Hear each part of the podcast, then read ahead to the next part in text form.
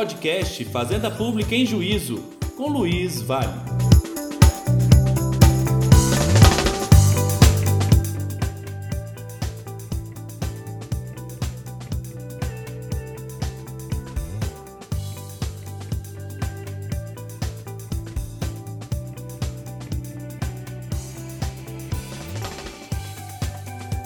Olá, pessoal, tudo bem? Sejam bem-vindos a mais um podcast Fazenda Pública em Juízo. Aqui é o professor Luiz Vale e hoje eu terei a honra de conversar com meu querido amigo Rafael Ramos, que é um craque né, do direito, principalmente do direito administrativo, né? é procurador do município de Porto Alegre, é mestre, enfim. Quem não conhece o Rafael tem que conhecer, já segue aí nas redes sociais com certeza, porque tem muito a agregar. E hoje a gente vai conversar sobre um tema importantíssimo, né? Vamos dialogar sobre os impactos da lei de introdução às normas do direito brasileiro é, exatamente nas decisões judiciais. Então, vamos fazer essa, esse bate-bola aqui com o professor Rafael, e ele que é um craque, inclusive, em relação à LINDB, tá? Principalmente envolvendo os contornos da administração pública. Meu amigo, seja bem-vindo, é um prazer enorme tê-lo aqui conosco. É, já aguardávamos esse encontro e agora hoje tivemos a oportunidade e a felicidade de fechar a agenda para te ouvir aqui. Muito obrigado pela disponibilidade. Meu amigo, quem agradece sou eu. É, é uma grande honra e uma alegria participar desse podcast, que já participaram grandes nomes de direito brasileiro, e participar de um podcast com um querido amigo, uma pessoa que eu admiro tanto, também é, integrante da carreira da advocacia pública, um professor admirado por seus alunos e admirado por todos os seus amigos. Então é um grande, uma grande alegria ainda mais para falar de um tema que eu gosto muito, que é a respeito da nova LINDB, que realmente ela tem um forte impacto no que diz respeito à atuação da advocacia pública, na sua atuação principalmente no contencioso. Não? Pô, perfeito, meu amigo. A gente que agradece, a gente fica muito feliz, nós que o admiramos muito. E para a gente começar o nosso bate-papo, né, a gente sabe que a Lei de Introdução às Normas do Direito Brasileiro passou por uma reformulação, praticamente uma refundação, com a 13.655 de 2018, né? Estabelecendo contornos em relação à atuação do próprio Estado, da administração pública. E foram várias as modificações, né? E como a gente vai falar dos impactos da LINDB na atuação judicial, eu queria, né, se possível, que você começasse justamente tratando das questões ligadas ao artigo 20, artigo 21, essa ideia de mensuração das consequências práticas da decisão que se estende aí para a autoridade judicial, administrativa e controladora. Claro, claro. Eu queria só para o pessoal que está nos escutando aí, uh, fazer um, um, rápido histórico da, da Lei 13.655, só para o pessoal compreender um pouco. Né? Uh, de modo geral, todo mundo uh, teve lá na, na, disciplina de introdução ao ensino direito, introdução ao direito civil, né? acabou estudando a, a Lei de Introdução ao Código Civil. Tá?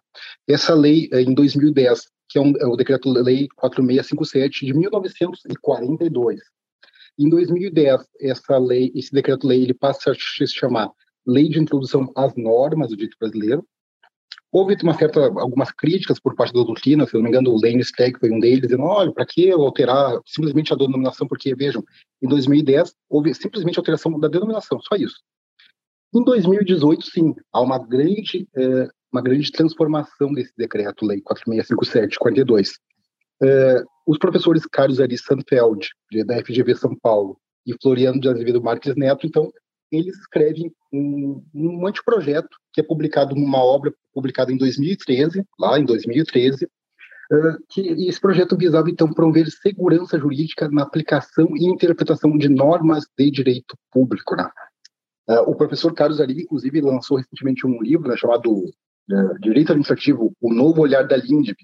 E nesse livro ele diz, olha, que uh, essa ideia desse, desse anteprojeto surgiu numa viagem que ele fez de Salvador para São Paulo. Ele disse, olha, estava ali, não tinha nada para ler, resolvi rabiscar alguma coisa. Daí, a partir desses rabiscos, ele depois é, comentou com alguns amigos, comentou então com o então governador de Minas Gerais, Antônio Anastasia, que depois virou senador, e atualmente ministro do Tribunal de Contas da União.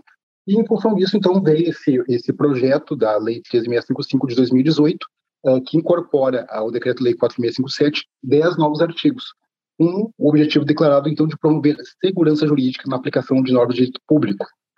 Uh, esse, é, é, quando, é, vejam bem, não houve grande, não houve grande digamos, grande discussão no que diz respeito à tramitação desse projeto. Esse projeto ele foi encaminhado já pelo senador Antônio Anastasia, teve uma tramitação muito rápida na, na, na, no Congresso Nacional, e, em função disso, ele sofre algumas críticas, dizendo que só foram convidados para audiências públicas quem era favorável à lei.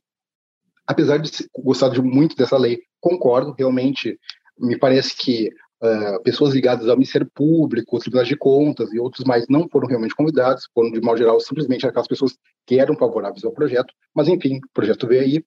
Uh, Uh, houve uma pressão, então, quando estava para ser sancionado pelo, pelo presidente uh, uh, Michel Temer, houve uma pressão, e em função disso, alguns dispositivos foram revogados. Por exemplo, o artigo 25 ele previa uma, uma chamada ação declaratória de validade de ato jurídico. Esse dispositivo foi revogado pelo presidente. depois, quando foi publicada a lei, então, a ANAMAT, a Associação Nacional dos Magistrados da Justiça do Trabalho, promoveu ajuizou uma DI, essa DI está pendente de julgamento, mas eu creio, acredito eu que ela não tenha nenhum, não vai gerar nenhum problema. Mas no que diz respeito, então, à questão envolvendo o artigo 20, 21, que diz respeito ao chamado consequencialismo, vejam, mostra a questão. A nova LINDB, ela não é uma lei uh, revolucionária, não é uma lei disruptiva. Na, ver, na verdade, a nova LINDB é uma lei que visa consolidar algumas tendências do direito público contemporâneo consequencialismo, a ideia de deferência judicial, uh, os acordos, a questão da responsabilidade do gestor público, consulta pública, uh, os precedentes administrativos, nada disso é novidade. Regime de transição, nada disso é novidade. Tudo isso já era discutido ou em sede legislativa, ou em sede doutrinária, ou mesmo em, em decisões dos tribunais superiores. Então, nem, não é nenhuma novidade. E a questão do consequencialismo é uma questão que causou uma grande polêmica. Mas veja, também não é nenhuma novidade. Os tribunais superiores, você pode pegar lá, o STJ, o STF, já de longa data, já utilizam argumentos consequencialistas. De longa data. E vejam, é, é, é interessante ver essa, essa crítica que as pessoas fazem ao chamado consequencialismo jurídico, porque, veja, é, um magistrado, vamos pegar o exemplo um magistrado. Um magistrado, no ato da sua vida particular, por exemplo, um magistrado, quando vai adquirir uma casa é, com financiamento da Caixa Econômica Federal, ele sabe, ele vai ter que ponderar que durante 20, 30 anos, ele terá que pagar as prestações do seu imóvel. Ou seja, ele vai ter que levar em consideração os efeitos práticos daquela sua decisão de adquirir um imóvel com financiamento. Como é que esse mesmo magistrado, uh, numa decisão pública, uh, que pode afetar dezenas, centenas, milhares de pessoas, ele não vai levar em consideração os efeitos práticos da sua decisão? É algo impensável isso. Ou seja, a, a nova LINDB, ela não, ela não prega, de alguma forma, nos artigos 20 e 21, o desrespeito da lei. Não. Os artigos 20 e 21, eles têm que ser aplicados com muita parcimônia. É, e vejam, e a nova LINDB passou por um grande teste, agora, por exemplo, no período da Covid. O período da Covid foi um grande teste. Nós tivemos um, uma situação que nós nunca imaginávamos, ninguém imaginava que nós viveríamos uma, uma pandemia, e vejam, e os gestores públicos tiveram que lidar com essa pandemia. Vocês devem recordar que lá em março, abril de 2020, as casas legislativas e mesmo o Poder Judiciário fecharam suas portas. Está tudo fechado. E o gestor público teve que lidar com, com essa situação. Mais do que isso, é, vocês devem recordar o texto constitucional lá no catálogo de direitos fundamentais prevê lá que ninguém será obrigado a fazer ou deixar de fazer alguma coisa senão em virtude de lei. No entanto, nesse período da pandemia, nós vivemos sob a égide de decretos, tanto estaduais quanto municipais, provendo que restrições a direitos fundamentais. No entanto, os gestores públicos, tanto estaduais quanto municipais, tiveram que lidar com essa situação. E, analisando então, e uma questão interessante, para quem quiser um aprofundamento a respeito dessa matéria, eu indico sempre um texto do ministro Gilmar Mendes, que ele publicou em abril de 2020, chamado uh, Jurisprudência da Crise e Pensamento do Possível. Isso vocês vão encontrar no Conjura, em abril de 2020. E nesse texto, o ministro Gilmar Mendes disse assim, olha, os tribunais, em especial o Supremo Tribunal Federal, quando forem a, analisar a atuação dos gestores públicos, eles têm que ponderar toda essa circunstância de incerteza a que o gestor público estava submetido e, mesmo assim, ele tinha que agir tinha que promover restrições no que diz respeito ao direito de ir, de ir e vir das pessoas, no que diz respeito à livre iniciativa. uma série de restrições. Ou seja, essa questão então, da, do consequencialismo, é, como diz algumas pessoas, por exemplo, o, Eduardo Jordão, ele gosta de dizer, é, o, o, romantismo acabou, o André Cirino fala em direito administrativo de carne e osso, porque é, o direito administrativo ele sempre foi baseado, o direito em geral, em muitas idealizações, muitas abstrações. E é, a nova LINDB, então, procura é, trazer o controlador, principalmente o controlador, para o mundo real, o mundo do, do homem de carne e osso. Né? E mais ou menos seria essa ideia, então, do consequencialismo. Não, perfeito, meu amigo. De fato, é, concordo plenamente com você. Né? Não é que a autoridade judicial, administrativa ou controladora vá tomar a decisão exclusivamente com base na mensuração das consequências práticas, mas é um fator a ser considerado, principalmente dentro do viés argumentativo e discursivo da construção da decisão. Então, é um parâmetro, inclusive, a ser observado dentro dos contornos da fundamentação. Isso, inclusive, acabou repercutindo em outros diplomas. Né? A própria Lei 14.230, que hoje reformou a Lei de Improbidade Administrativa, em relação à decisão em sede de ação de improbidade administrativa, exige a mensuração das consequências práticas. Então, você adiciona o ônus argumentativo à autoridade que irá decidir para que ela mensure essas consequências também em razão da decisão que vai ser tomada, principalmente quando ela envolver né, situações relacionadas, por exemplo, à aplicação de conceitos jurídicos indeterminados, cláusulas abertas. Então, o que se traz aí, principalmente, não é a exigência de um juízo de futurologia indiscriminado, é principalmente análise ali das repercussões possíveis, inclusive levando em consideração os elementos constantes dos autos. Acho que isso é muito importante para se destacar nessa exigência do artigo 20, nesse viés consequencialista dos impactos, né? E você lembrou muito bem do período pandêmico e nesse período que ainda vivenciamos de alguma forma, a gente precisa também levar em consideração essas repercussões para que, quando a decisão for tomada, ela seja uma decisão ponderada, seja uma decisão adequada e seja uma decisão que traga, traga também esses reflexos. Né? E isso, além disso, eu falei da Lei 14.230, mas a nova Lei de Licitações e Contratos também é, trabalha com essa perspectiva e outros diplomas, você destacou é, de forma exemplar esses pontos. Eu queria também. Inclusive, só para ah, reforçar, inclusive a, inclusive a nova lei de licitações, se não me engano, no artigo 5, é, quando traz o catálogo de princípios que devem regir o processo de, uh, licitatório, faz expressa menção à, à LINDB. Então, tipo, a própria a, a, nova legislação que veio em 2021, ela procura então uh, se harmonizar então uh, com a, a LINDB, então. Perfeito, meu amigo. E você falou já na sua introdução, né, das modificações. Enfim, eu queria te ouvir também. É, você falou um pouquinho sobre regime transicional, né, e que está lá estampado, por exemplo, no artigo 23. Qual a importância né, dessa perspectiva do estabelecimento de regimes de transição, principalmente em face da alteração de um posicionamento, seja ele administrativo ou judicial, ou né, relacionado à esfera de controle, para quem entende que a esfera de controle tem suas peculiaridades e ter uma atuação sui generis? Não, ótima pergunta. É, a respeito desse artigo 23, até quem quiser se aprofundar, recomendo muito o livro do professor Antônio do Passo Cabral, que sem dúvida alguma é a, é a grande obra é, que foi publicada já na vigência da Lei 13655 de 2018. Então, o livro do professor Antônio Cabral é sensacional. Excelente. A questão do regime de transição, vejam, também não é nenhuma novidade. Nós eh, guardar as devidas proporções, nós já trabalhávamos no âmbito do processo civil com a questão da modulação de efeitos e guardar as devidas proporções. Regime de transição é uma espécie de modulação de efeitos uh, e é algo que também nós trabalhamos toda vez que há uma reforma previdenciária, sempre se fala em regime de transição. Então também não é nenhuma novidade, mas é algo importantíssimo que consta expressamente numa lei de caráter nacional. Vejam, a LINDM é uma lei nacional, não é uma lei federal, é uma lei nacional. Ou seja, todos estamos obrigados, todos, todo e qualquer gestor público, é, ou mesmo um agente público, um advogado público, quando, por exemplo, um advogado público, quando vai analisar é, um procedimento licitatório ou uma outra questão envolvendo algum pedido de um, de um, de um administrado, ele tem que sim, se for haver uma mudança de entendimento, ele tem sim que promover uh, uh, um regime de transição, porque vejam, a questão, a LINDB também trabalha muito na questão, no artigo 24, a questão da, da proteção da confiança, né? que é um tema que aqui nós, no Rio Grande do Sul, nós gostamos muito, né? acho que um dos, um dos, grandes mestres nessa temática do, da proteção da confiança, segurança jurídica, sem dúvida alguma, é um professor aqui do Rio Grande do Sul chamado Almiro do Couto e Silva. Quem não conhece, recomendo muito a leitura. O professor Almiro é um dos, é, já falecido, mas é um dos grandes nomes do direito administrativo brasileiro.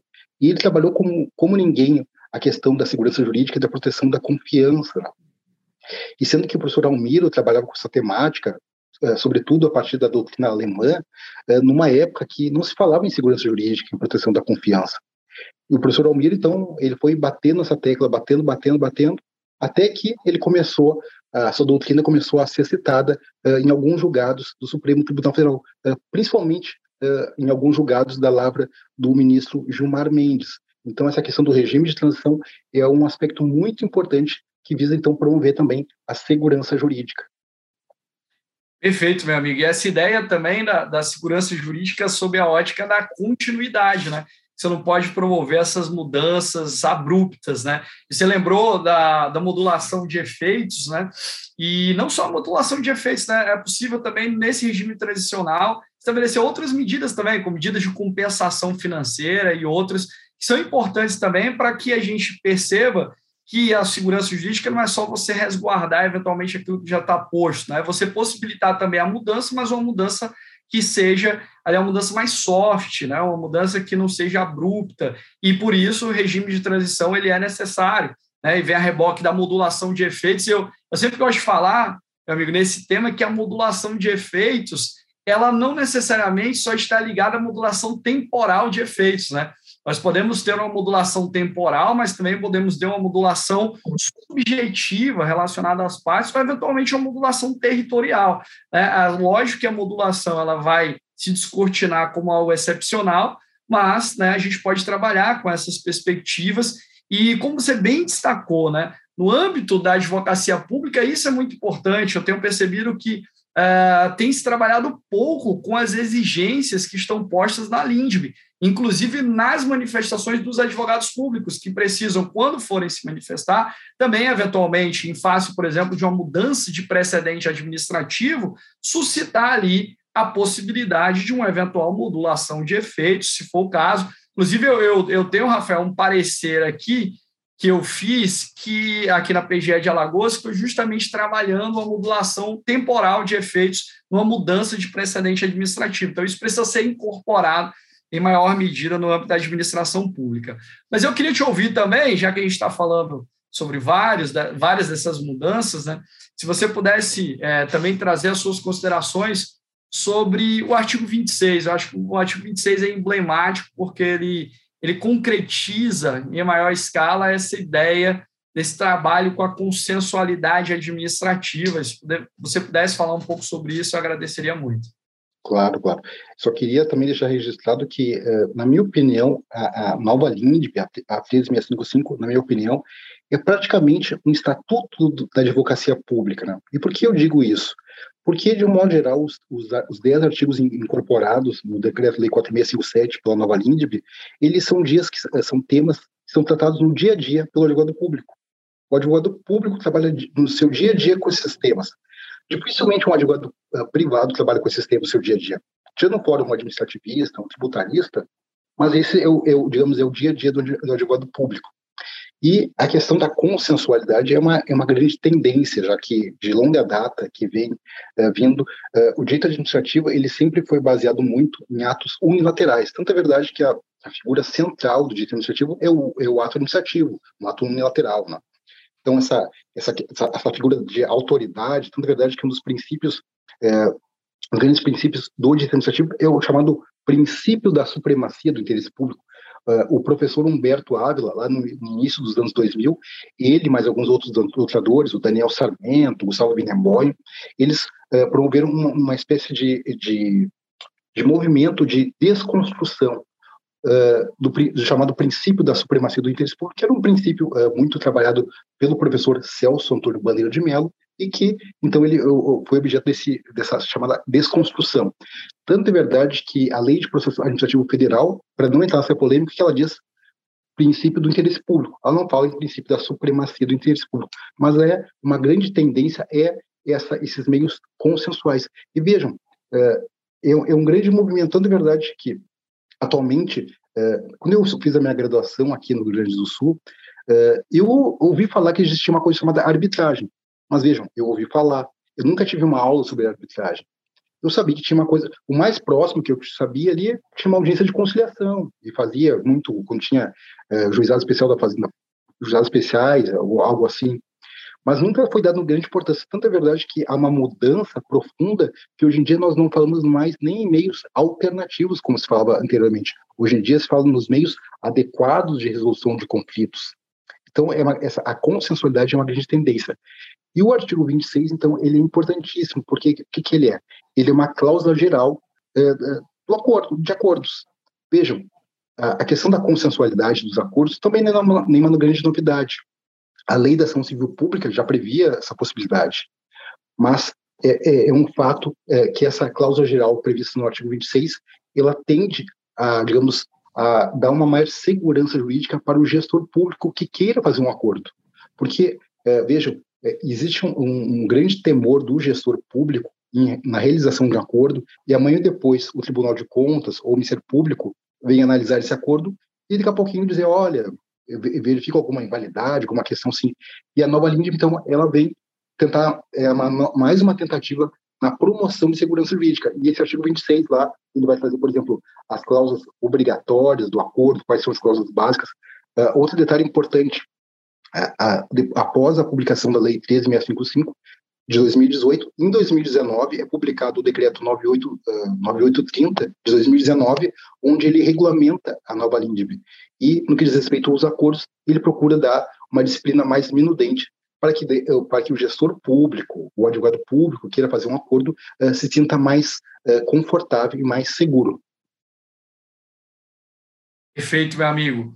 E aí, nesse ponto, né, você tocou muito bem numa questão que eu acho é relevantíssima, é que a gente tem trabalhado com uma ampliação, inclusive, desses meios adequados de resolução de conflitos. Né? Você fez menção, inclusive, a via heterocompositiva da arbitragem, né, mas também a gente hoje, por exemplo, vê no artigo 151 da lei, é, na nova lei de licitações, né, a previsão lá do dispute board, né, dos comitês de resolução de disputa.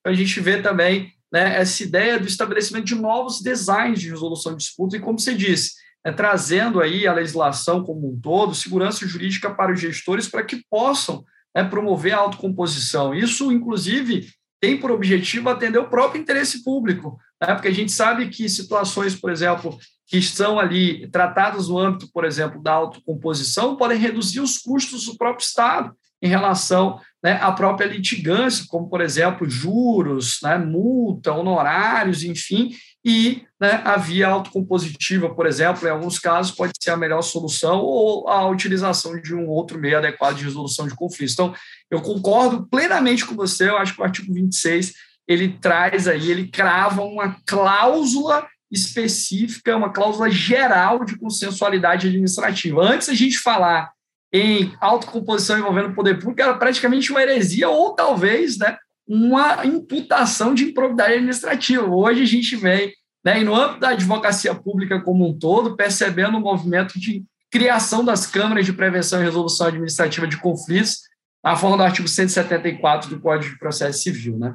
Meu amigo, e também aí já vamos, vamos avançando, eu também não quero tomar muito seu tempo, sei que a agenda é corridíssima, não, não. mas é, gostaria de te ouvir, você falou já nesse ponto, mas a gente vê é, no artigo 30 da Lei de Introdução às Normas de Direito Brasileiro né, um norte para que nós possamos trabalhar é, com maior propriedade a teoria dos precedentes administrativos. Né? Muito se fala da teoria dos precedentes judiciais, é, hoje tem, isso tem franca discussão, uh, mas a gente vê pouco ainda a doutrina administrativista tratar dos precedentes administrativos. Né?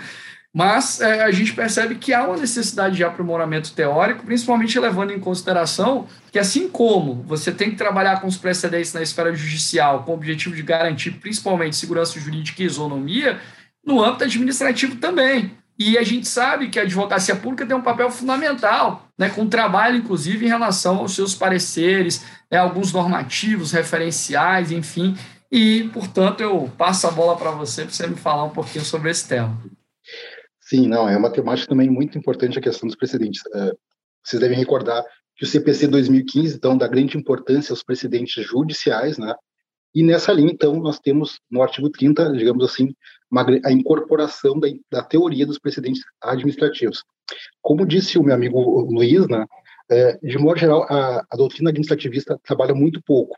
É, tanto é verdade que nosso querido amigo, o professor Rafael Oliveira, é um dos poucos que tem uma monografia é, envolvendo a questão dos precedentes administrativos, eu recordo também um professor da PUC de São Paulo, se não me engano, é, o Gustavo Marinho, também tem uma monografia sobre essa temática, e depois tem algumas obras é, é, com artigos também envolvendo essa temática, que é uma temática importantíssima, e ela vai envolver o que?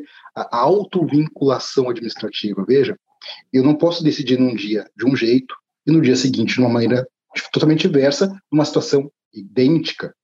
É, isso aí eu estou violando, como você bem disse, a segurança jurídica e o princípio da isonomia.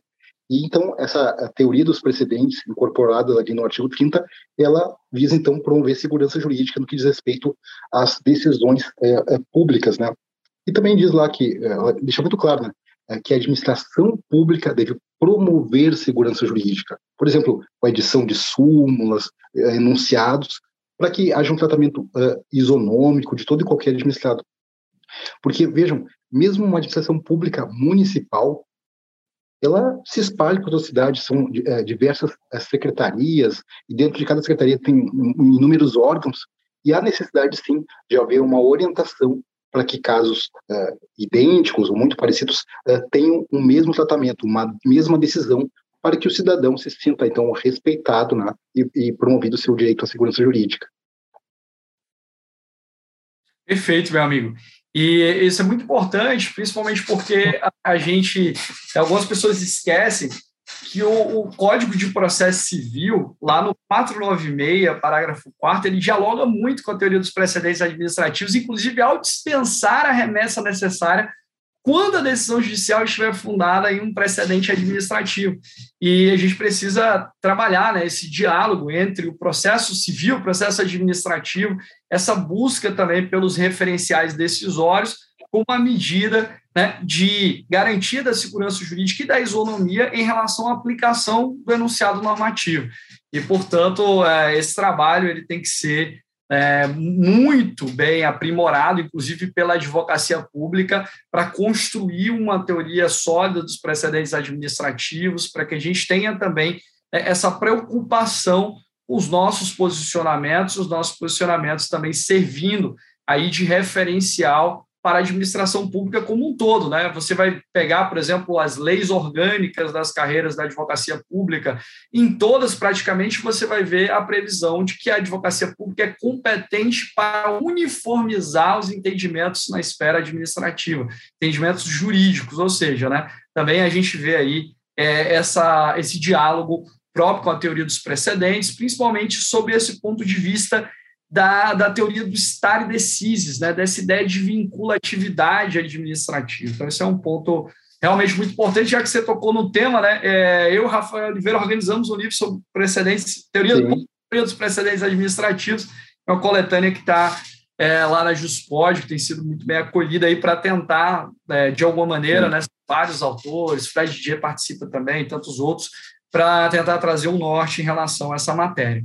Mas, meu amigo, não quero mais tomar seu tempo, queria que você fizesse suas considerações finais sobre a LINSB, enfim, mas eu já gostaria de te agradecer muito. Como eu disse, a agenda é corridíssima, você é um grande administrativista, uma pessoa que eu admiro muito, né? tem organizado várias obras, inclusive aí, referenciais sobre a própria LINSB, sobre direitos fundamentais, e eu sinto-me extremamente honrado de tê-lo conosco aqui no podcast. Tenho certeza que todo mundo de, desde o início aqui já curtiu muito esse nosso bate-papo aí sobre os impactos da LINSB na decisão judicial.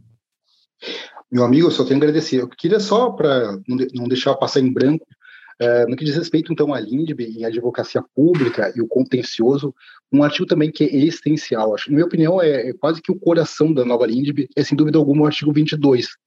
É, esse artigo 22, é, por exemplo, o Eduardo Jordão, ele falava num, mandamento de empatia, um pedido de empatia. Eu, no primeiro momento, achei a ideia do Eduardo muito boa.